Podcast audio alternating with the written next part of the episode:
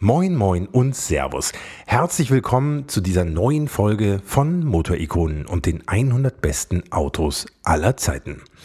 Mein Name ist Hans Neubert und ich freue mich schon sehr auf diese Folge, in der ich mit dem damaligen Audi-Entwickler Werner Wilhelm über das Audi Cabriolet sprechen werde und über so Fragen wie, warum das Audi Cabrio einen Tank in U-Form hat wie der Windschutzscheibenrahmen aus polierten Alu realisiert wurde, sieht sehr cool aus, finde ich, und wie man das Schwingungsverhalten des Autos in den Griff bekommen hat, obwohl es ein Cabrio ist.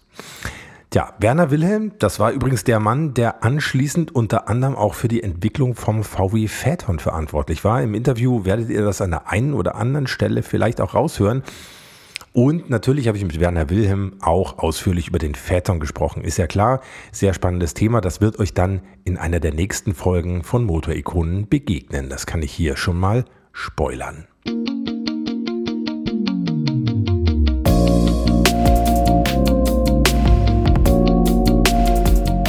Tja, Werner Wilhelm hat die Blütezeit der Macht von VW-Konzernchef Ferdinand Piech hautnah miterlebt und direkt mit ihm zusammengearbeitet. Auch deshalb finde ich das Gespräch mit ihm sehr spannend. Er war aber auch nach seiner Zeit bei VW dann bei Magna Steyr in Graz beschäftigt, als General Manager des Entwicklungszentrums, ab 2006 sogar Vorstand Engineering, Forschung und Entwicklung bei Magna Steyr, hat da an spannenden Automobilprojekten mitgearbeitet und 2008 war dann auch noch Vorstand der Automobilsparte von KTM. So viel zu Werner Wilhelm, mein Gast heute. Kommen wir mal zum anderen Gast dieser Folge, dem Audi Cabrio. Dieser Podcast trägt ja den unverschämten Untertitel Die 100 besten Autos aller Zeiten. Und vielleicht fragen sich jetzt manche, das Audi Cabrio? Echt? Was hat das denn hier verloren?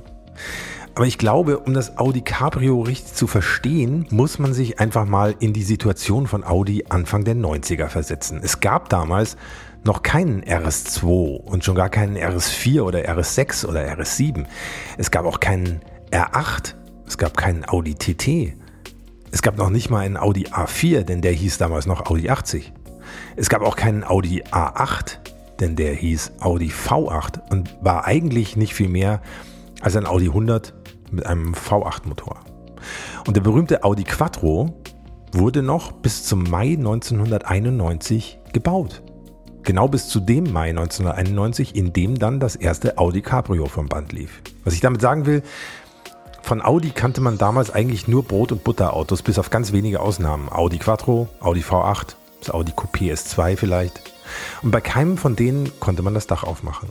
Das war die Situation, in die das Audi Cabrio hineingeboren wurde. Übrigens sechs Jahre nach dem BMW E30 Cabrio und ein halbes Jahr vor dem Mercedes W124 Cabrio. Ich glaube, das macht vielleicht ansatzweise klar, dass das Audi Cabrio ein echter Meilenstein für Audi war.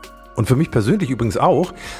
Nach mühsamen Jahren, in dem ich ab und zu mal den Renault Espace meiner Eltern steuern durfte, und das war dann auch nicht so richtig geil, war das Audi Cabrio für mich sowas wie eine Offenbarung. Der Vater meiner damaligen Freundin drückte mir einfach irgendwann den Schlüssel in die Hand und ließ mich fahren die Beschleunigung mit 133 PS aus dem 2,3 Liter Fünfzylinder kam mir vor wie ein Raketenstart. Jahre später hatte ich dann selber ein ziemlich runtergerocktes Audi Cabrio mit dem 2,8 Liter V6. Es war nicht mehr richtig schön, genauso wenig ein Rennauto wie der 2,3 Liter, aber ich konnte das Dach aufmachen und das sogar elektrisch. Und bevor ich mich jetzt total in Ekstase rede, würde ich sagen, hier kommt jetzt das Intro und danach geht's los mit Werner Wilhelm und dem Audi Cabrio. Bis gleich.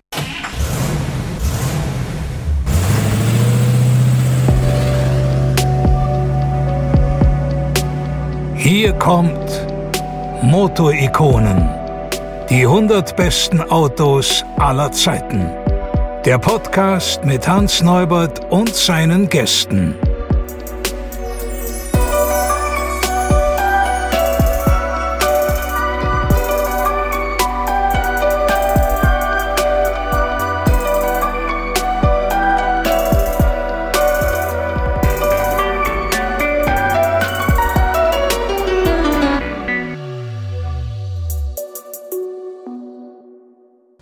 Herzlich willkommen bei Motorikon Werner Wilhelm. Grüß Gott. Grüß Gott. Bevor wir über ein paar große Meilensteine der Automobilgeschichte sprechen, muss ich vielleicht am Anfang erstmal fragen, wie sind Sie persönlich überhaupt auf das Thema Auto gekommen? Also das war wie mein ganzes Leben, mhm. äh, nicht direkt und über schwierige Umwege. Ich wollte Sozialpädagoge werden mhm. und bei der Eröffnung zur Fachhochschule bin ich in Englisch durchgefallen. Oh. So, daraufhin habe ich gesagt, jetzt musst du was anderes tun. Mhm. Und äh, man hatte mir angeboten, Karosseriebauer zu lernen. So eine ganz andere Richtung. Ja, Gut, dann habe ich Karosseriebauer gelernt und hatte gegen Ende meiner Lehre, ich war in einer Werkstatt, die viele Autos auch restauriert hat, also wo auch alte Autos bearbeitet wurden. Einiges, eins davon war mal ein Audi 60, den ein Polizist gefahren hat und der war dermaßen äh, verrostet, dass ich gesagt habe, also die können das offensichtlich nicht. Das kann man besser machen. Mhm. Und so ist die Idee entstanden, nach meiner Lehre wieder in die Schule zu gehen, Techniker und Meister zu machen und Karosseriekonstrukteur zu werden. Mhm. Und wie Sie heute, glaube ich, bei jedem Audi sehen, wo ich ja elf Jahre war, die rosten heute auch nicht mehr. Jetzt nicht mehr. Da habe ich, glaube ich, meinen Anteil gehabt. Danke dafür. Können wir endlich los? Ja, Moment, ich muss mir gerade noch ein Ticket organisieren. Äh, welche S-Bahn nehmen wir nochmal? Du holst dir jetzt am besten mal das Deutschland-Ticket. Das geht ganz schnell. Und schon können wir mit allen Bussen und Regionalbahnen fahren, wann wir möchten. Und auch wohin wir wollen? Ja, wir steigen einfach ein und müssen uns mit dem Deutschland-Ticket um keine weiteren Tickets kümmern. Egal, ob du montags damit ins Büro fährst oder wir spontan nach Berlin wollen. Oder am Wochenende ins Grüne. Okay, das heißt, wenn ich mit den Jungs zum Auswärtsspiel will, steige ich einfach mit meinem Ticket in die Regionalbahn und den Bus und fahre zum Stadion. ja, ganz genau. Aber jetzt geht's erstmal zum Shoppen in die Stadt. Und? Wann möchtest du losfahren? Jetzt informieren unter bahn.de slash Deutschlandticket. Wie ging es dann weiter? Sie sind dann bei Audi geblieben. Ja, das war, ich war übrigens in meinem Bekanntenkreis der Einzige, der Kaiserslautern nicht verlassen wollte und war hinterher der mhm. Einzige, der weggegangen ist. Also auch mhm. das sind ganz lustige, glaube ich, gesellschaftliche Strömungen, die sich damals ergeben haben. Weil Opel hat ja in Kaiserslautern gebaut und da haben viele dann versucht, dort äh, irgendeine Stelle zu kriegen. Ich bin in die Zentrale, also nicht nach Neckarsulm, was der nächste Weg mhm. gewesen wäre, weil ich mir dachte, wenn man Einfluss haben will, muss man in die Zentrale und die ist Ingolstadt. Mhm. Ja. Ähm, als ich mich dort beworben hatte, war das eine Stelle im Versuchsbau. Der damalige Leiter des Versuchsbaus, Herr Spengler, hat mir nach der Runde. Herr Spengler? Spengler. So lustig. Mhm. Ja. Und der hat mir dann hinterher erklärt, ich kann Sie sowieso nicht einstellen, Sie sind zu teuer für mich, aber Sie bleiben bei Audi. Dann hat er mich hochgebracht zur Konstruktion. Die haben schon auf mich gewartet und haben mir an dem Tag unmissverständlich erklärt, dass sie mich gerne einstellen würden. Also die wussten schon Bescheid wahrscheinlich, oder? Ja, die haben sich Alle wussten Bescheid, nur Sie nicht. Ja, gut, die waren auch Absolventen der Fachschule in Kaiserslautern. Das heißt, die kannten sich auch alle untereinander ja, und haben gesagt, da kommt ein neuer, schau dir mal an, was der für Zeugnisse hat. Ja. Und äh, dann hat er wohl eine positive Erwartungshaltung, die ich wohl am ersten Tag erfüllt habe. Ich drücke es jetzt mal so aus. Obwohl Sie nicht gut in Englisch waren. Ja, wobei bei den Bayern, bei den Bayern war das jetzt nicht unbedingt notwendig. ja. Dann haben Sie den neuen Audi 80, also ich sage neuen Audi, damals neuen Audi 80 mhm. mitentwickelt. Ne? Ja, fing mit dem 100er an. Das 100er? waren äh, viele Kleinigkeiten so vor mhm. einem Jahr wie zum Beispiel, dass eine Vielpunktschweißanlage bei einem einteiligen Boden nicht funktioniert hat. Also ich bin sehr stark produkt- und fertigungsaffin gewesen mhm. vom ersten Tag. Ich war auch der Erste, der sich verweigert hat, einen weißen Kittel noch zu tragen. Ich bin in normaler Kleidung dahin gekommen. Das war ungewöhnlich. Ja. Und äh, ich hatte dann in dem ersten halben Jahr hatte ich schon äh, im Sommer dann äh, den, über meinen Abteilungsleiter, den Entwicklungsvorstand, kennengelernt. Das war ein gewisser Herr Piech. Mhm. Der hat gesagt, was machen Sie da in dieser Schweißanlage? Sag ich, naja, meine Teile funktionieren nicht. Das war eine automatisch zugeführte äh, Anlage, wo jeder Schweißbolzen, jedes Blechelchen wurde automatisch zugeführt. Dann sage ich, wenn der Coil sich im Gewicht ändert, funktioniert diese ganze Anlage nicht mehr. Das hat denen wohl schwer zu denken gegeben. Danach gab es eine Riesenrunde mit dem Produktionsvorstand, habe ich gehört, weil der Herr Wilhelm festgestellt hat, dass die ganze Konzeption überhaupt nicht funktioniert. Mhm. Und da stand ich mitten in der Anlage in den Werksfernen und habe meine Teile angepasst, die äh, gerade beschädigt waren bei einem Dauerlauf in der neuen Form und hat er gefragt, ob das meine Aufgabe ist. Sag ich, nein, aber ich bin nicht der Typ, der durch seine Aufgaben erledigt. Ich möchte, dass das Auto fertig wird. Ja. ja. Ja, ich habe ihn dann später sehr häufig wieder getroffen. Mhm. Und über Aber das war Ihr erster Kontakt mit ihm? Ja. Was hat er da für einen Eindruck auf Sie gemacht? Ein sehr konzentriert, ernst arbeitender Mensch, mhm. der, die richtig, der wenig redet und die richtigen Fragen stellt. Mhm. Ja, als man mich dann hinterher durfte ich diese Änderung dann auch vorstellen. Damals gab es ja Änderungen, also Projektmanagement gab es ja nicht, das muss man sich einfach vor, heute vorstellen. Wenn ich mir so die Büros und äh, die, das alles anschaue, was heute daraus erwachsen ist, erstaunlich. Ja, weil die simple Aufgabenstellung war ja etwas, was ich im ganzen Großen nicht mehr leiden kann, zerteile ich so lange in kleine Einheiten, bis es wieder lenkbar wird. Ja. Das war die Grundidee. Ja. Dann kam noch von Japan das Buch Kaizen. Die haben ja dann uns Europäern beibringen wollen, wie man Autos entwickelt und mhm. baut. Zum Teil konnten sie das ja auch beibringen. Mhm. Also das war einfach eine Phase, wo eigentlich nichts mehr normal war, so wie es vorher war. Ja? Und äh, dieses Änderungsmanagement, was dann ein Herr Piech bis zu VW hochgetragen hat, in einer, in einer Intensität, wie ich sie niemals bei einer anderen Firma erlebt habe, mhm. dürfte ich dann vortragen und von da hatte ich Narrenfreiheit. Mhm. Das heißt, meine Änderungen sind sofort unterschrieben worden und in Serie gegangen, wo ich gesagt habe, dass jetzt Serie geht. Mhm. Nicht, wo der ganze Rest des Unternehmens das manchmal wollte. Mhm. Ja? Macht Sachen natürlich schneller, ne? Ja, die Geschwindigkeit war glaube ich, eine der herausragendsten Anforderungen dieser Zeit. Mhm. Ja. Weil wir hatten 330.000 Autos pro Jahr. Ein ich hat von drei Millionen geträumt und ungefähr 20 meiner Kollegen werksweit hatten das geglaubt. Ja, und wir haben uns dann auch gefunden. Das war meine KPD-Truppe dann hinterher. Zwischenzeitlich durfte ich aber noch Mo Pro Content, weil ich der Mitpatentinhaber. Das heißt, das Auto war fix und fertig. Dann kam Ford mit dem Sierra. Der hatte das technische Bodenkonzept, das wir eigentlich umsetzen wollten. Der war fertig und wir nicht. Dann Technisches Bodenkonzept heißt? Umklappbare Rückenlehne. Weil heute ist das normal an jedem ja. Auto, damals gab es gar keine. Ja. ja. Das heißt aber, müssen bestimmte Stabilitätsvoraussetzungen erfüllt sein. Ne? Alles anders. Ja. Also vom also wie wenn man, das Dach, wenn man das Dach abschneidet oder so, ne? Ja, ungefähr. Ja. Und äh, nur die waren fertig. Mhm. Das Auto, Auto, fand ich nicht schön, aber das Technikkonzept war in Ordnung. Mhm. Daraufhin haben wir erarbeitet, ist mir häufig passiert, so einen blödsinnigen Satz gemacht, sollte man nicht nochmal das Alte fertig machen und dann das Neue richtig vorbereiten und dann wieder besser sein wie die anderen. Ja? Mhm. Das führte dann, wie ich hinterher gehört habe, dazu, ja, der hat recht, was der gesagt hat, lass uns das Alte doch mal fertig machen. So wurde das alte Technikkonzept mit dem Auto verarbeitet, das ein bildhübscher Wagen wurde. Ich finde, der 86er Audi B3 damals Ganz war, tolles Auto. war ein Wahnsinnsauto von ja. Vakus. Ja. Ein Vakus, der dann ja. gearbeitet hat und in Pfefferle. Und äh, der, der, war fertig und dann wollte der Herr Piech das Auto über technische, äh, technischen Fortschritt äh, in dem Markt positionieren und das war Pro Content. Mhm. Ja, ein, ein, sehr intelligentes, einfaches mechanisches System, weil da gab es ja keine Airbags damals. ich wollte gerade sagen, ich muss mal zurückrechnen, wann kam denn der Airbag? Aber der kam, der kam, 88. der kam ja dann erst in der damals neuen S-Klasse mhm. im W126. Ja, um die 88. dann war das schon so die Zeit, aber dann ja. war halt Mercedes zuerst dran. Ja, genau. ja deswegen, und das ist so schwierig. Und dann hat einer gesagt, also Sprengpatronen in einem Auto, in meinem Auto nicht.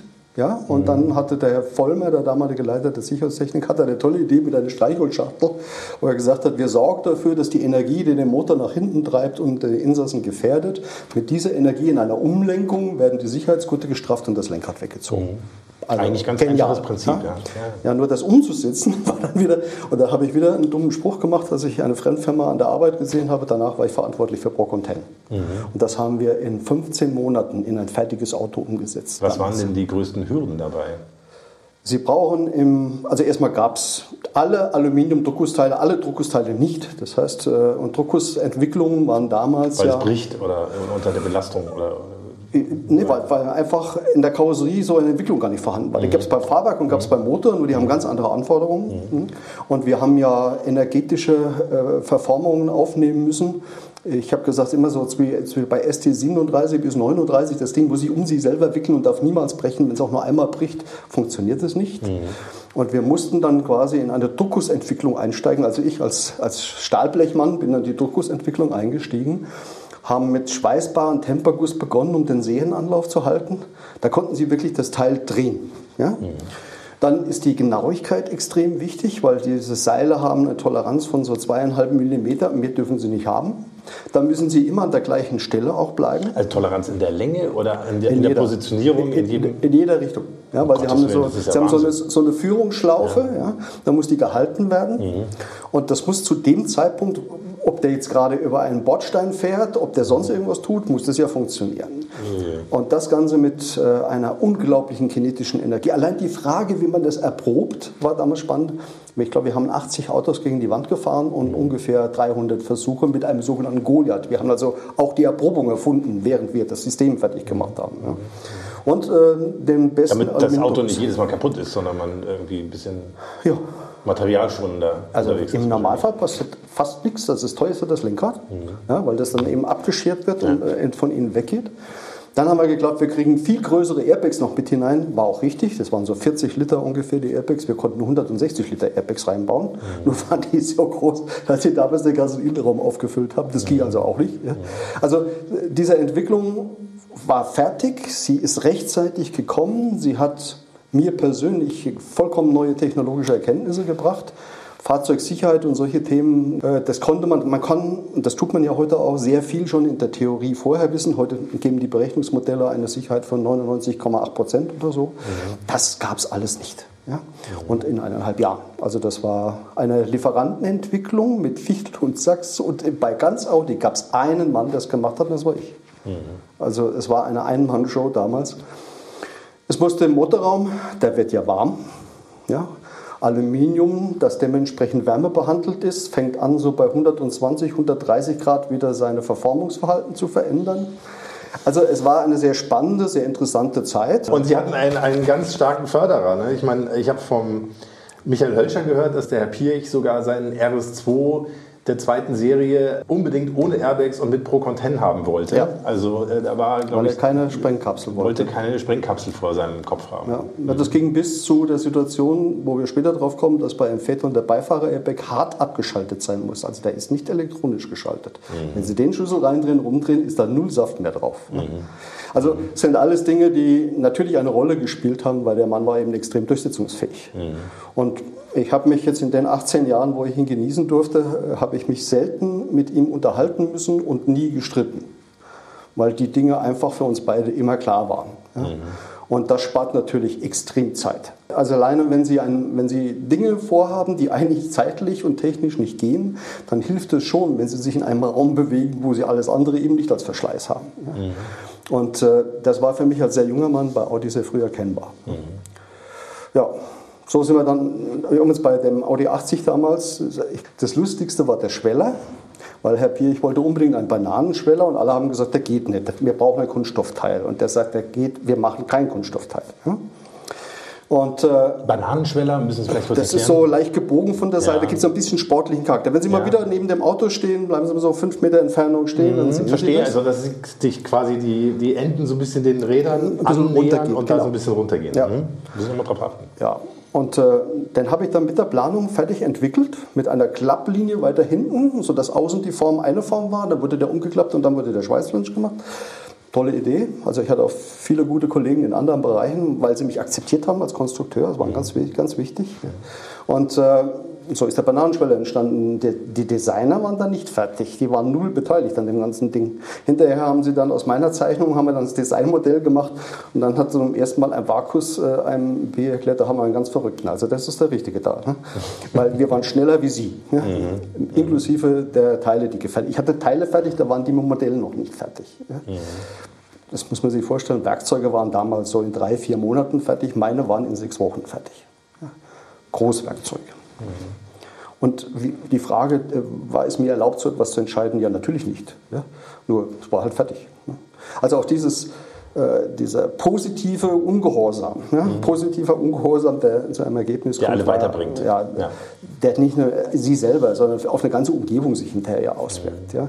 Dann durfte ich das sehr früh kennenlernen und hatte eben auch einen Freiraum, äh, den man mir gelassen hat, ganz bewusst, äh, um das auch durchsetzen und umsetzen zu können. Und habe es immer bis zum fertigen Teil gemacht. Das heißt, immer mit den Kollegen, die danach auch in der Verantwortung standen, das, was auf einem Blatt Papier, damals war es ja noch ein Blatt Papier, entstanden ist, fertig zu machen. Klartext Wirtschaft. Der Podcast für die Macherinnen und Macher von morgen. Mein Name ist Andrea Gerhardt. Mein Name ist Frank Fercher. Wir reden hier über alles, was die Wirtschaft bewegt. Wir sprechen über alle wichtigen Fragen. Zum Beispiel, welche technischen Innovationen beeinflussen denn eigentlich das moderne Unternehmertum? Oder mit welchen Strategien kann der aktuelle Fachkräftemangel effektiv bewältigt werden? Hört rein. Überall, wo es Podcasts gibt. Sie haben es ja schon gesagt, der, der, Audi 80 war eigentlich ein wahnsinniger Schritt nach vorne, wenn man ja. anguckt, der B2, wie der noch aussah, wie der innen war, ein nettes Auto für Anfang der 70er, aber eigentlich dann hoffnungslos veraltet. Ja. Ähm, und der B3 war eigentlich wie von einer anderen Galaxie, muss man ja. sagen. Wobei, denke ich mal, er hat ja, äh, es war ein schönes Auto, man mhm. konnte es technisch dann über mhm. dieses Pro Content positionieren und er hatte ein Qualitätslevel, was damals sicherlich einzigartig, also erstmalig einzigartig war. Mhm. Ja. Und ich durfte unter anderem, äh, das glaube ich wieder so, wie, wie sind da Entscheidungen passiert? Ich komme aus der Karosseriekonstruktion heraus Gut, dass die Karosserie jetzt voll verzinkt war, wir haben gewachst mittlerweile und andere Dinge gemacht, die Hohlräume gab es dann nicht mehr, Wasserabläufe waren geplant, das war alles okay. Ja? Und dann war die Karosserie fertig und bei irgendeiner dieser Vorstandsentscheidungsrunden wieder, wo Änderungen besprochen worden sind, hat ein Kollege dann die Außenleisten am Audi 100 damals präsentiert. Da sage ich, Leute, aber die hängen dann immer so komisch und die Schalttafel reißt vorne und die Hutablage hinten ist kaputt. Was machen wir eigentlich, wenn die Karosserie gar nicht mehr kaputt geht? Ja? Was machen wir mit den Ausstattungsteilen? Sagte der Herr P. aus Salzburg, gute Idee, machen Sie ein Projekt draus. Ja? Und daraus ist eine komplette Veränderung auch nochmal für den Audi 100 entstanden, der ab 86 andere, also sieht man an den Außenleisten und den Türgriff. Der erste hatte so einen Hebeltürgriff und der andere hat einen Klappentürgriff. Ab Klappentürgriff ist das Auto um 100% besser in der Qualität. Ja? Mhm. Weil wir alle Innenraumteile, alle Umfänge gemacht haben. Und ich erinnere mich an erste Gespräche mit Lieferanten die mir dann gesagt haben, wissen Sie, also die Forderungen, die Sie hier stellen, die sind deutlich höher wie die von Mercedes. Und ich dann gefragt habe, wer ist das denn? So bin ich beim Einkauf von Audi in Position gekommen. Der sagt, wenn ich einen haben will aus der Entwicklung, dann den, weil der sagt meinen Einkäufern, was sie wie machen müssen. Ja. Das gleiche war dann äh, in Richtung Qualitätssicherung gewesen. Da war ja ein Herr Winterkorn, damals noch Abteilungsleiter Labor und ist so ganz langsam die Stufen hochgegangen. Am Ende war er dann Qualitätschef von, von Audi und später dann bei VW. Mhm. Auch das war eine Situation, bei uns geht nichts mehr kaputt. Unsere Kunden kriegen erstklassige Ware. Wir wollen keine Reklamation. Ja? Kundendienst hinterher. Ich glaube, ich war der Erste, der sechs Wochen im Kundendienst gearbeitet hat, allein um zu sehen, was kommt, was fließt denn zurück und wie wird das bearbeitet. Das war halt eine Katastrophe. Es war nichts in Ordnung, es war nichts fertig. Und heute, ne, wenn Sie heute ein Audi anschauen, das war das Ziel. Ja. Und ich denke mal, dieses Ziel ist bei Audi mit einem Schlusspunkt des Audi Cabrio damals dann auch wirklich erreicht worden. Genau, über den Umweg des Audi Coupés. Ne? Furchtbares Auto fand ich, ja. ja. Weil technologisch wieder Durchladesystem nicht in Ordnung, Tank in den Innenraum legen. Gab es eine kleine, äh, kleine Konstruktionsbereich, das waren so 20 Leute, die haben sich um den Quattro gekümmert. Mhm. Ne? Der Quattro war ja damals neu und nicht integriert in die Organisation. Mhm. Äh, ein Dreser ist deswegen auch hinterher so groß geworden und er konnte so viel tun, weil er nicht in der Organisation war. Ja? Der saß rechts an dem Stühlchen unten von einem Entwicklungsvorstand, der Bier hieß. Und dadurch ging das. Ja? Mhm. Und äh, als sie dann das Coupé fertig gemacht hatten, mit einer neuen Kunststofftechnologie, die damals bei Audi hochkam, ein gewisser Altenwanger, so ist dann diese Heckklappe, die Kunststoffheckklappe ja. mit dem integrierten Spoiler entstanden. Ist eine wunderbare Technologie, aber sieht furchtbar aus. Und dieses, dieses äh, Abwägen, was mache ich denn als Ganzes, ja? also nicht nur aus einer Sicht betrachtet, sondern aus allen Sichten, das war damals noch nicht so wahnsinnig äh, ausgeprägt. Mhm. Ja. Das Moto-Ikonen Factsheet.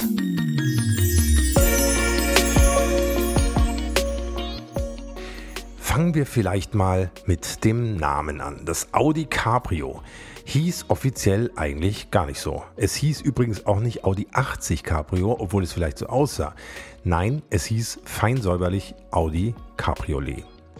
Ganz am Anfang, 1991, gab es das Auto nur mit einem einzigen Motor. Der war aber dafür ziemlich gut. Der 2,3 Liter Fünfzylinder Sauger mit 133 PS den wahrscheinlich sogar ein BMW Cabrio-Fahrer an seinem ziemlich einmaligen, sehr geilen Sound erkennen würde. Erst im November 92 gab es dann Nachschlag mit dem 2,8 Liter V6. Auf dem Papier war der mit 174 PS deutlich schärfer. In der Praxis, und ich habe sie beide selber gefahren, war der Unterschied nicht so atemberaubend, denn der 2,8 Liter wog auch um einiges mehr und deshalb ging er auf 100 gerade mal eine Sekunde schneller als der Fünfzylinder in 9,8 Sekunden nämlich. Also keine Raketenzeit, aber die Motoren hatten schon ganz gut Drehmoment und machten einigermaßen Spaß. Mehr Power gab es dann übrigens nie im Audi Cabrio. Eher das Gegenteil. Die Motoren, die danach noch dazu kamen, waren ein 2 Liter Vierzylinder mit 116 PS, ein kleinerer V6 mit 2,6 Litern Hubraum, dann noch ein 2 Liter 16V Vierzylinder und 1997 kam dann noch ein 1,8 Liter Vierzylinder mit 5 Ventilkopf, der aber auch keine Bäume ausreißen konnte. und noch nicht mal Blätter vom Baum reißen, konnte der 1,9 Liter TDI Diesel mit 90 PS, der 14,7 Sekunden auf 100 brauchte, die sich aber wie 14,7 Minuten anfühlten und der das Audi Cabrio auf sagenhaft geringe 175 km/h Höchstgeschwindigkeit brachte, da würde ich fast schon lieber von Niedrigstgeschwindigkeit sprechen. Aber immerhin, der TDI machte das Audi Cabrio zu einer Weltsensation, nämlich dem ersten Diesel Cabrio überhaupt. Und das ist ja irgendwie auch schon was.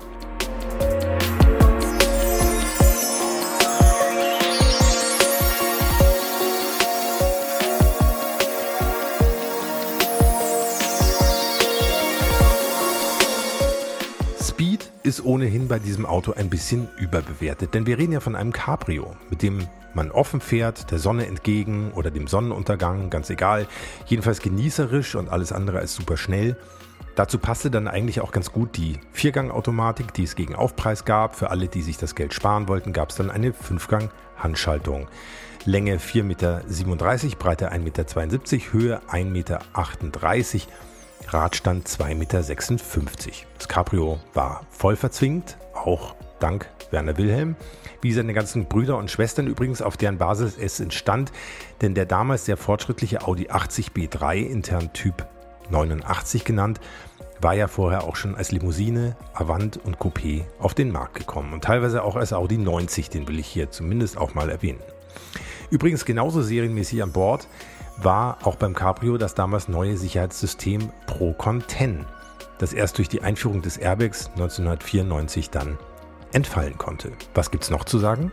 Das Verdeck war mechanisch und zwar ziemlich clever dank Werner Wilhelm mit Einhandbedienung und einer raffinierten Sperre, die verhinderte, dass man den Kofferraumdeckel öffnete, wenn der Verdeckkasten noch offen war. Ab 1993 gab es dann aber auch eine elektrohydraulische Version, die alles per Knopfdruck machte.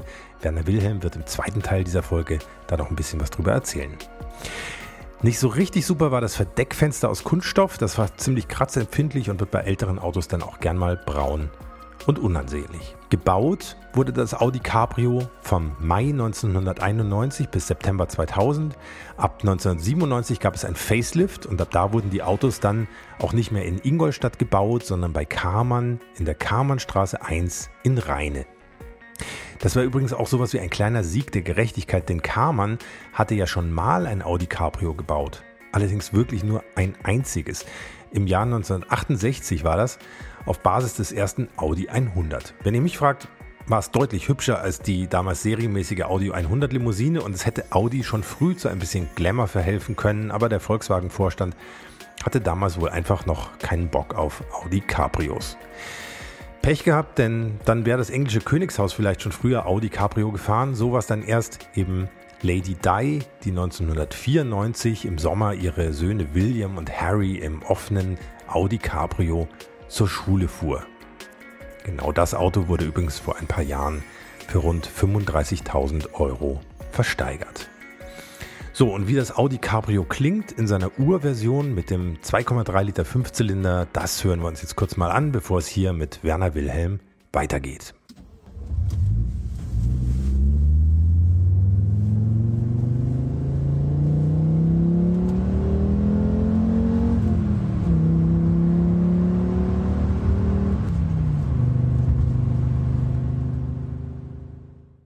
Das Coupé und das Cabrio hatten aber trotzdem ja eine gemeinsame Basis, ja. oder? Ja, ja, am Ende nicht mehr. Nicht mehr. Also der, der, der Kernpunkt für die Entstehung des Audi Cabriolets war das BMW Cabriolet. Mhm. Ein gewisser Herr Ball, den ich später übrigens auch persönlich kennenlernen durfte, mhm. dann in Genf. Wir hatten lustige Gespräche miteinander. Ja. Der Karosserieentwicklungsleiter von BMW sagt, wir müssen was anderes machen. Und dieses Bauer Cabriolet, was die Firma Bauer sehr gut gemacht hat, aber leider nicht mehr dem Zahn der Zeit entsprach. Muss man vielleicht für alle, die das jetzt nicht vor Augen haben, das war ein BMW Cabrio, aber mit stehenden Seitenscheiben, die stehen geblieben sind, wenn das, wenn das Dach unten ja. war. Ne? Also ja, richtig. So, so ein Halb-Cabrio, muss man eigentlich sagen. Ne? Ja, so zwischen Landaulet und ja. Cabriolet, ja. also eine Karosserieform, die sehr eigentümlich war. Aber halt relativ steif, vom genau. Fahrkomfort her keine Nachteile hat, der Kofferraum war der gleiche. Aber der hatte das gemacht und hat es durchgesetzt. Und dann war mal wieder mein Produktmanager, der gefragt hat, kriegt ihr auch einen Miata hin? Und da kam dann zu mir, also jetzt machen wir kein Miata, sondern wir machen jetzt ein viersitziges Cabriolet. Und ich hatte was anderes zu tun. So fing das Ganze an. Ich hatte was ganz anderes zu tun und lass mich in Ruhe damit. Ja. Mhm. Das ging acht Wochen lang gut. Und dann haben sie mich nicht mehr in Ruhe gelassen und ich habe die Karosserie erst, erst begonnen, die Karosserie zu vertreten, dann die Entwicklung und am Ende das Auto. Also als Gesamtprojektleiter sozusagen. Richtig, ja. ja. Und Toller Job. Ja, vor allen Dingen, weil er damit begann. Damals hat man noch einen neuen Entwicklungsvorstand bekommen, einen gewissen Herrn Stockmar. Ein Herr Piech wurde Vorstandsvorsitzender. Und der Herr Stockmar wollte ja einfach nur noch das Thema verabschieden, was Piech vorher entschieden hatte. Und er hatte entschieden, diesen Coupé-Hinterwagen, wo der Tank innen lag. Mhm. Und, äh, also da geht ein Koffer noch rein, der ist ungefähr so hoch wie meine Brieftasche. Ja, mhm. Diese Höhe, das ist kein Kofferraum mehr. Dieses Auto hat null Nutzmöglichkeiten. Die Hinterachse passt nicht zu der Verdeckablage, da geht nichts. Dieses Auto geht so nicht. Mhm. Das, äh, dann sind alle aus dem Raum raus, nach dem Motto, es, äh, sei, wieso geht ihr alle? Das hat aber P so entschieden. Ja. Dann habe ich einen neuen, mit dem Modellbau in Styropor, haben wir dann einen neuen stehenden Tank in den Kofferraum gemacht, den 70 Liter mit einer Durchlademöglichkeit für Skier in der Mitte. Ja. Das heißt, es war ein U oder ein. Genau. Ja. Mhm. Und da war ja im Kofferraum. Und deswegen, mhm. weil Kunststoff damals, äh, Ausdünstung von, von Benzolen und solche Sachen wurden diskutiert. USA wollte nur noch Stahlteile akzeptieren und keine Kunststoffteile. Da war eine ganze Menge im, im Umbruch. Ja, und dann kam der denkwürdige Moment, wo der Hinterwagen, also Stockmar musste ich präsentieren und dann hat ein gewisser Herr Dr. Hackenberg, der damals mhm. Abteilungsleiter in äh, der Vorentwicklung von Audi war, die wurde neu gegründet, da war alles neu, hat dann eine Hinterachse gebracht mit Lenksystem, äh, abgeleitet vom Honda Legend, der damals dann in Serie ging mit einer gelenkten Hinterachse. Und ich sagte, das ist eine ganz tolle Achse, nur leider äh, liegt die mitten in meinem Verdeck. Ja. Und dann durfte ich einmal, ich glaube in sieben oder acht Farben, habe ich das auf einer sieben Meter langen Folienbahn aufgezeigt. Und dann musste der Herr Stockmar sein Büro verlassen, weil das zu klein war. Und dann sind wir bei mir oben hin mit allen Führungskräften und habe ich ihm gezeigt, dass auch meine Lösung nicht gut ist, aber sie ist besser wie alle anderen. Mhm. Ja. Wie war denn Ihre Lösung? Das war der stehen, heutiges Unterbodensystem, kein Allrad stehender Tank, 260 Liter Kofferraum, Verdeck geht in der Höhe, wie von der Stilistik dargestellt, in der Höhe ungefähr mit abgelegt und einer Wattierung hinterher. Ich habe die Wattierung noch gleich mit reingesetzt, hatte von Verdeck übrigens bis zu diesem Zeitpunkt null Ahnung. Und äh, das war die Lösung, die ging. Und so wird es umgesetzt. Also dann hat man das einmal dann im Modell dargestellt und dann kam dann der Tag, wo alle anderen nicht da waren, weil sie sich nicht getraut haben und ich durfte es dann samstags morgens präsentieren. Samstags? Ja, da, da haben wir ja keine Zeit die Woche. Mhm. Wir waren ja eine Firma im Aufbruch. Meine Frau saß auf dem Motorrad draußen auf dem Parkplatz. Ich kenne es aus der Werbung, da ist das auch so. also das war, da, also aber gut, dass Sie das sagen. Also ich hatte hinterher zum ersten Mal auch den Fall, dass ich meinen Vorgesetzten, dem Bereichsleiter der Karosserieentwicklung, erklären musste, ich mache kein Frühstück, ich mache keine Mittagspause, ich habe keinen Urlaub mehr, jetzt ist Schluss. Mhm. Ich weiß nicht, was ich tun soll. Mhm. Habe ich da eine Assistenz bekommen? Mhm. Ich seine zweite Sekretärin, die hat mir dann geholfen. Ja. Also da gab es ja keine Organisationsformen für dieses Projektmanagement, mhm. weil das war nicht da. Mhm. Ja. Und das war also sehr hemdsärmlich damals, aber unglaublich direkt. Und wenn ich was wollte, dann bin ich bei einem Stockmann an die Tür und habe seine Frau Rösler gefragt, wann hat er denn jetzt Zeit? Ne? Also so, so ist das abgelaufen. Und Derjenige, der damals eine ganz entscheidende Rolle bei diesen Veränderungen bei Audi gespielt hat, war ein gewisser Herr Steinbach. Der hat das Projektmanagement bei Audi begründet, war ein ehemaliger Daimlermann, weil Audi gehörte ja mal zu Daimler vorher. Der ist mit rübergenommen worden. Der hatte von Technik sehr viel Ahnung und von Organisation, da war er begabt und war ein älterer Herr. Das war vielleicht auch noch ein Mentor von mir, der hat gesagt, ich will nur den mhm. und sonst keinen. Ja. Und äh, der hat gesagt, da gibt es einen neuen Entwicklungsvorstand, einen gewissen Herrn Piech, alle wollen ihn nicht, ich helfe ihm. Mhm. Also auch das war, glaube ich, ganz wichtig, dass der Mann, der von Porsche kam, wo keiner wusste, was ist denn mit dem, was ist denn das für einer, er auch welche gefunden hat in der Firma, also nicht nur mich, sondern auch andere, die gesagt haben, ey, das ist aber gut, was der will, ja, das machen wir jetzt. Ja.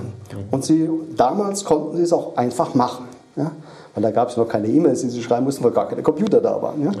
Und diese, dieses händische Aufwand, etwas aufzuhalten, war schon gigantisch. Also wenn sie da etwas nicht wollten, mussten sie schon viel dafür tun. Ne? Das haben halt die meisten nicht gewollt. Ne? Ja. Wie, wie, kam überhaupt die Idee, ein Audi Cabrio anzubieten? Das hat es ja bei Audi eigentlich so in dem Sinn nicht gegeben. Gut, bei Auto Union gab es mal Cabrios, aber das war ja lange her. Wer kam auf die Idee? Wer hat das angestoßen? Also ich kann Ihnen sagen, war das Herr Pirch oder wer war ja. das? Ja. Also diese Ideen immer. Ja. Ja. Oft aus Diskussionen heraus, damals mit Markus zusammen, mhm. weil die waren, die Stilisten von Audi waren vergrämt, weil sie nicht alles machen durften, was die anderen durften. Mhm. Sagen, wenn wir eine Firma aufbauen wollen mit 3 Millionen, damals waren 1,2 Millionen am Anfang der Diskussion, aber wir vervierfachen unsere Produkte. Ja, dann müssen wir vervielfachen in Richtung Produktlinie. Ja? Mhm. Und dann fangen wir doch mal mit dem an, was die anderen schon gemacht haben. Das war die Logik. Ja? ja. Und äh, daraus sind ja, ich, wenn ich das letzte Mal gezählt habe, waren es glaube ich 84 Varianten, die Audi dann hinterher hatte. Mhm. Ich habe angefangen, so ein Blatt zu malen mit den Tüten, mit den, mit den Derivaten und das war dann auf so einer Zeichnung, waren das so zwei DIN Also inklusive Motorisierung und sowas. Ja, wobei ja. da kam dann sehr, äh, ich meine, ein Avant war damals neu. Mhm. Ja, da war Audi 100 zum ersten Mal. Ja. Aus dem kleineren vorher ist der Passat entstanden. Genau. Dann hinterher diese sportlichen Varianten, diese RS-Varianten. Dann kam Porsche ins Spiel, weil die Produktionsstätten nicht ausgereicht haben. Das war die Phase, wo die Negas Ullmann, die Ungelstädter zu einer Firma gehört haben, aber leider nicht die gleiche Sprache gesprochen haben. Das war eine ganze Menge Dinge, die ja, äh, die, die sind ja nicht zusammengewachsen gewesen. Dieses NSU und dieses Auto Union waren ja zwei Firmen eigentlich. Ja? Und das sind alles Dinge, äh, die vielleicht auch geholfen haben über dieses gemeinsame Motto, lasst uns eine Firma gemeinsam gebären, die alles abdeckt, die immer absolute Spitze ist und die so und so viel Volumen hat. Mhm was soll einem als ganz junger Mann, als ich da hingekommen bin bei 24, also was soll einem denn Besseres passieren äh, wie so eine Aufforderung? Plötzlich mussten auch außerhalb der Entwicklung sehr viele andere in einer ganz anderen Schrittgeschwindigkeit mitlaufen. Das war ein eigenes Problem, glaube ich, in jedem Unternehmen. Aber hat am Ende auch zu dem Erfolg geführt, weil, wie gesagt, wir waren so 24 Leute beim Audi Cabrio, das war nicht viel. Und Wahnsinn, das ist eigentlich wirklich eine Minimannschaft, ne? Ja, deswegen ging, halt ja auch die, ging ja die Entwicklung auch nicht selbst. Das war ja. gar nicht möglich. Ja. Also auch das war Kapazitäten, Fremdfirmen. Das war auch die erste Phase, wo sie Entwicklungsfirmen um die Automobilunternehmen gruppiert äh, hatten. Nur die Kapazität für ein ganzes Auto oder für ein halbes Auto mit Technologien wie ein Verdeck, das gar keiner kannte. Also das war schon schwierig. Und mit einem Einkauf, der bislang nicht Entwicklungsaufträge an Lieferanten vergeben hat, das war auch nicht vorhanden, das war alles neu das war natürlich eine, ein echter Spaß. Und dann war irgendwann die Frage, wie könnten wir das machen? Und dann kam, das saß ja wieder, wir nehmen wir Porsche. Ne?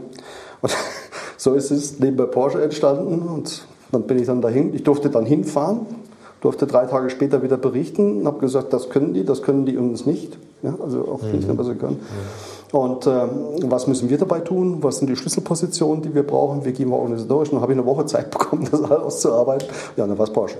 Ja. Und wir konnten mit einer ganz geringen Kapazität, die erst dann zu steigen begann, als man Autos gebaut hat, dann war das klar, ging uns auch nicht im Versuchsbau, das wurde in der Pilothalle gebaut. Also alles Dinge, die nicht da waren ja, und die neu geboren worden sind. Und das war der Spirit, der auch hinter diesem Auto sich verbirgt. Vielleicht auch für Sie später als Nutzer dass man das, ich glaube, ich hatte das Gefühl, ich kann das spüren. Da, da ist Seele drin, da ist Herz drin. Das Total, war neu. Vor allem ist da eine wahnsinnige, also das ist eigentlich eine Frage, die kommt auf meinem Blatt hier erst viel später, aber da ist eine wahnsinnige Qualität drin. Also man, man hat so das Gefühl, das ist, Übrigens ein bisschen wie, wie später auch der Phaeton, das ist so aus, aus dem ganzen vollen Gefräß. Aus dem vollen Gefräß. Das genau. ist irgendwie wahnsinnig ähm, akkurat zusammengebaut. Die Materialien sind wahnsinnig liebevoll ausgewählt. Allein so ein Detail wie jetzt so, eine, so ein Scheibenrahmen aus poliertem Aluminium, das das macht halt wahnsinnig was her. Ja, das ist aber das sind wirklich das sind so diese Details, ja. die halt dann am Ende so ein Auto anders machen, als es genau. vielleicht um die Konkurrenz gemacht auch hat. Auch anders wie der 3er BMW ganz ja, nebenbei. Genau. Das, war, das sieht man so schön, genau. wenn man die beiden Autos nebeneinander stellt. Ja. War das eine sehr gute Idee als Cabriolet, mhm. aber als ganzes Auto war es, glaube ich, nicht so weit. Mhm äh, alleine die Aluminiumblende mit einer Dichtlippe, die direkt auf der Scheibe geht. Das war das einzige Auto, das mit einer Dichtlippe direkt auf der Scheibe gelegen ist. Mhm. Warum? Alle Autos brauchen eine sogenannte Regenwasserführung vom Scheibenwischer her. Die wird traditionell wird die rübergeleitet, linke Seite geht rechts hoch und das Wasser fliegt, wenn aerodynamisch gut, außerhalb ihrer Seitenscheibe, sodass weder der Außenspiegel noch die Seitenscheibe äh, davon belastet werden. Meistens klappt es. Und zwar war das miserabel. Die Außenspiegelkonstruktion war immer Mist. Ja? Mhm. Äh, aber die war laut. Ja, und mhm. gesagt, einer der Ansprüche bei diesem Cabriolet war, dass man mindestens bis 100 km/h mit einem Coupé gleich laut war. Also mhm. nicht laut. Wenn das Verdeck ja. zu ist, ja. ja. Mhm.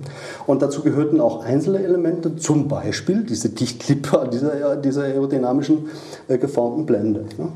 Danach gab es die dann immer, diese Dichtlippe. Es war immer zu. Mhm. Genau wie, wie, damals kam ja der Daimler SL, das war ja der, ja. der, der, der große Held auf dem Markt. Mhm. Fantastisches äh, Auto, heute steht er bei mir in der Garage. Mhm. 129er. Ja, mhm. und äh, das Verdeck war ja Wahnsinn. Ja? und dann hat er eine kleine Lippe hinten auf, auf dem Dacharm ja. hinten. Wozu hat der diese Lippe?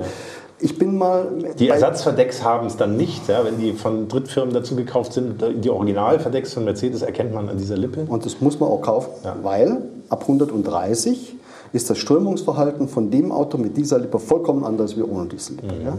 Und wir haben das intelligenter gemacht. Ich glaube, ich bin bei 1200 Autos auf dem Parkplatz rum und habe die sogenannten 3 Ws gemessen. In der Mitte hinten, bei einem Verdeckrahmen, habe ich meinen Finger genommen, eingedrückt und dann gezählt. 21, 22, 23.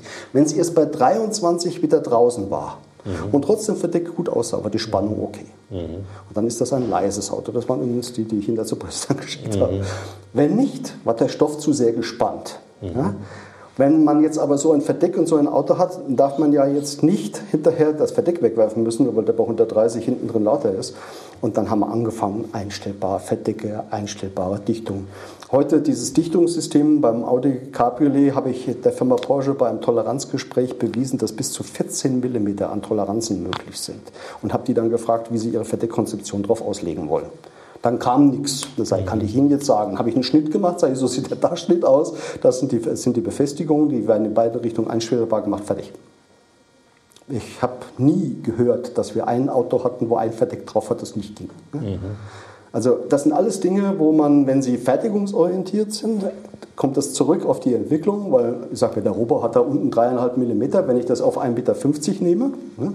Das heißt, es sind einfach Dimensionen damals auch erreicht worden, die auch in der Fertigung einen neuen Meilenstein dargestellt haben. Hatte ich einen ausgezeichneten Kollegen, den Herrn Löffermann, der lebt heute noch in Ingolstadt, der hat das alles aufgenommen ja? mhm. und hat gesagt, jawohl, der hat recht, das müssen wir so machen. Viele Dinge, die eben, und ich denke, das war ja ein langfristiges Ziel, Audi nach vorne gebracht haben, eben mit einer Qualität, einer Präzision, einem Anspruch, an, an, an ein gesamtheitliches Dar Darstellen eines Autos, was ja heute sehr stark bei allen verbreitet ist. Aber damals war es halt außergewöhnlich.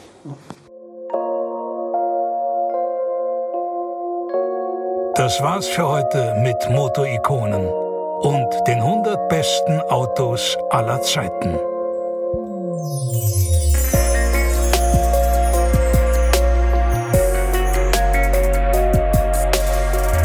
Genau, das war's für heute mit Motorikonen und Werner Wilhelm und dem Audi Cabriolet. Aber natürlich gibt es noch einen zweiten Teil dieser Folge in genau zwei Wochen hier bei Motorikonen und den 100 besten Autos aller Zeiten. Da werden wir dann unter anderem noch über die Motorisierung des Audi Cabriolets sprechen, warum es nie einen Quattro-Antrieb im Audi Cabriolet gab. Bisschen haben wir es ja schon angedeutet. Über den selten georderten Integralsitz werden wir reden und warum er überhaupt erfunden wurde und wie das elektrische Verdeck ins Audi Cabrio kam. Ich muss mich aber jetzt schon mal bedanken bei Werner Wilhelm, der so freundlich war, extra für das Gespräch vier Stunden lang aus Österreich anzureisen und so spannend und detailreich über das Audi Cabriolet erzählt hat. Und natürlich bei euch für das immer wieder tolle Feedback, die vielen guten Anregungen und dafür, dass ihr Motorikonen überhaupt hört, in eurem Podcast-Player abonniert und auf Instagram oder Facebook folgt. Vielen, vielen Dank dafür. Ich freue mich, wenn ihr auch in zwei Wochen wieder mit dabei seid beim zweiten Teil über das Audi Cabriolet mit Werner Wilhelm. Bis dahin sage ich alles Gute und fahrt nicht zu langsam in eurem Audi TDI Cabriolet. Euer Hans Neubert.